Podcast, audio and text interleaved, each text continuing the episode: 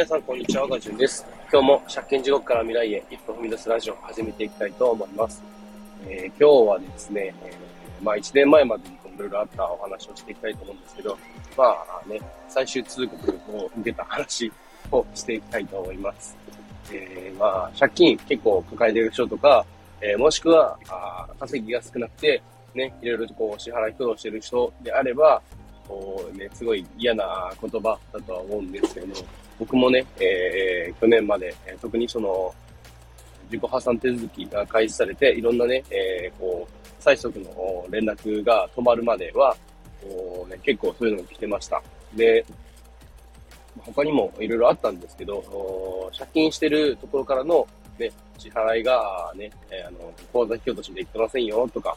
クレジット払いできてませんよとかっていうね、連絡も来てましたし、で、もっとこうね、悲惨だったのが、携帯電話ですね、ソフトバンクとか au とか、そういう系のところから、あね、最終通告で、えー 先月分の支払いができてませんと。で、えー、ね、支払いができない、何日までにできなければ、ね、利用の方を停止させていただきますみたいな、そういうのね、えー、ありました。で、実際に止まったこともあります。ちなみに一度ではないです。2、3度止まりました。えー、そういうのもありましたし、それ以外にも、電気代とか水道代ですね、が、こう、なんだろう、まあ、まともに払えなくて、ね、えー、ギリギリでっていう時もありました。で、それだけ、その時、まあ、働いている環境もあんま良くなかったし、なんだろうな、こう、ストレスで結構ね、しんどかったっていうのもあるんですけど、やっぱその、なんだろうな、ずっとやっぱいろんな、あね、お金のこととか我慢してると、やっぱいろいろ溜まってくるんですよね。どっかでやっぱそれが爆発しちゃって、まあ、時々ね、えー、無駄遣いをしてしまう時もあって、なんかそれでね、悩んだりとかして、こう自分を責めたりとかもあったんですけど、本当にね、その、自己破産手続き本格的に開始するまでは、それがずっと続いてて、1、2年ぐらいですかね、そういう状態が続いていて、本当に、えー、あの時はね、しんどかったなっていうのを今も思い出します。で、えー、なんというか、あのー、なんだろうな、あ本当にね、えーえー、その時は、もうなんか自分自身、こう他のこととか考える余裕なくって、なんかもう、ね、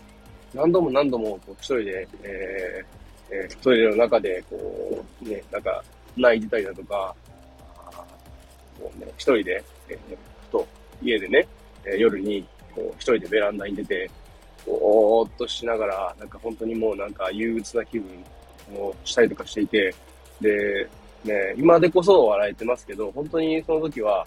なんか楽しいことが一つもなくって、で、何をしても楽しくないし、ストレス発散をしたいなと思って、何か気分転換したいなと思って何かしらするんですけど、今までその楽しかったと思ってたことが全く楽しくない。要は、心が動かない状態でした。で、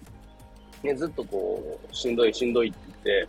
えー、ちょっとずつまあね、何かしらか改善したいっていう気持ちはあったんですけど、結局ね、その当時いろいろ試したこと、まあ、転職をしても、まあ、うまくいかなかったりだとか、転職したら今度逆にね、こう、忙しくなりすぎて、余計にこう、心がしんどくなってしまったりだとか、そういうのもありましたし、で、やっぱそのね、転職とかいろいろした際に、友達から紹介を受けたこととかもあって、ね、でそこからこうしんどいこう職場からあ次の場所へ変わるときにも、ちょっとその紹介してもらった友達にね、申し訳なさとかも感じつつで、やっぱ相談もしました。で、友達自身はね、そのね、こうやっぱ人に合う合わないもあるだろうし、ね、その自分のことは気にしなくていいからいいよっていう風で、すごいありがたいね、あったかい言葉をかけてくれて、で、えー、いろいろね、もう頑張ってなんとかね、前に進もうってことでやってました。もうほんとね、最後の方は、もう、なんだろう、途中で自分自身これ以上やばいなっていうのを感じていて、もうひたすらね、自分の心を守ろうっていう気持ちが強かったですね。もうこれ以上は本当に自分ダメになるっていうのはなんとなく感じていて、で、ひたすらにもうなんか自分をこう守るためにはどうしたらいいかしかも考えられなかったですね。もう、まあそれで当時はね、良かった今思うとね、本当にすごい改めてね、それで良かったと思いますけど、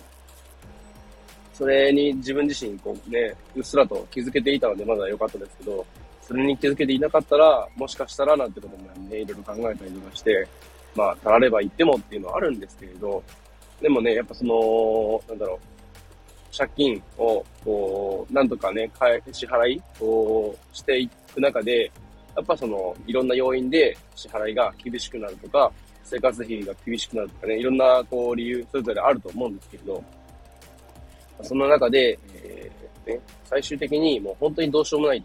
これ以上、今の状況を続けていても、なんかこう、なんだろう、もう余計にね、しんどくなってしまって、で、どんどんどんどんこう、マイナス貯金というか、ね、その借金が増えていくだけで、全くもって状況が良くならないと。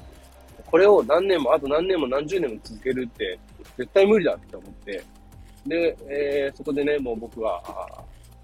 その頃は当時本当にもう自己破産した方がいいんじゃないかなと思って、ただやっぱり自己破産に対する、ね、こうイメージがやっぱ怖いものっていうのがあって、妻もね、僕以上にそういうこう、マイナスイメージを持っていて、だから自己破産をしたらそれこそ終わりだなんていうふうに思っていたんですけど、ね、ね、よくよく調べて、実際に弁護士の方と話をしてみると、あ実際はそうではなくって、自己破産はね、こう、再スタートを切るための救済措置っていうことなんですよね。本来国が定めた。で、やっぱりそのペナルティは当然やっぱあるんですよね。今まで借りてきたお金をゼロにする、チャラにするってことで、当然やっぱそのペナルティを負ってもらわないと、やっぱその、なんだろう、貸して、お金を貸してくれていたね、えー、企業とか、もしくは人とかね、そういう人たちに対してのも、やっぱその示しもつかないし、本人自身のそのやっぱ反省にもならない。ただやっぱそのね、その生活とかね、ま、いろんなあ状況があって、どうにもならないっていう、そういうのも考慮しての、ね、えー、国が定めた、あなんとかしましょうっていう措置なんで、それをね、やっぱこう、正しい認識でもっと広まってほしいし、で、ね、逆にそれを悪用する人っていうのもやっぱね、少なからずやっぱいて、だから、その手続きをする際に、ね、裁判所とかも絡んでくるわけなんですけれど、やっぱそういうのもあって、しっかりしたこう、ね、手続きとか手順とかが必要なんですけど、やっぱその中でも、ね、えー、こうして自己破産をして、ね、えちゃんとした、こう、次の一歩を踏み出せたっていうのは、僕の中ではすごい大きいことだったなっていうふうに思います。結構その、借金で苦しんでいて、もうどうにもなんないっていう人ね、そんな中でも僕と同じように本当に憂鬱になってしまって、ね、あんまりこう、表現があれなんですけど、ね、自分で自分の人生を、てんてんてんみたいな、そういう考えにね、こう、至る人って少なくないと思うんですね、意外と。で、僕もそういう人間だったんで、それをね、ちゃんと正しい認識で、こう、自己破産とか、もしくは、個人再生とかね、いろんな、こう、救済措置あるので、それをもうちょっとね、こう多くの人に正しい形で広まってほしいなっていうふうに思います。えー、そんな感じで今日はね、えー、僕自身のこう、去年までのねえ、1、2年間のちょっとこう、苦しみとかね、いろいろ、そのに関してね、まあ、最終通告を受けた話も絡めてお話しさせていただきました。えー、お金に苦しむ人がね、少しでも、えー、いい方向へ迎えるようにね、えー、参考になれたら幸いです。えー、そんな感じで今日の方、えー、終わりたいと思います。最後までお聴きいただきありがとうございました。えー、今日の夕方ですね、またピンクリードームの夕方スペースの方ありますし、えー、まだちょっとね、あの、情報定かではないんですけど、今日のお昼前11時頃からですね、ピンクリードームの雑談会っていうのがおそらくあると思います。で、夜ですね、夜ももしかしたらピンクリー同盟関連でね、えー、ツイッタースペースの方あるかもしれないんで、その辺、またあれば僕自身のね、ツイッターアカウントで紹介させていただきたいのと思います。はい、そんなところで終わりたいと思います。ありがとうございました。バイバイ。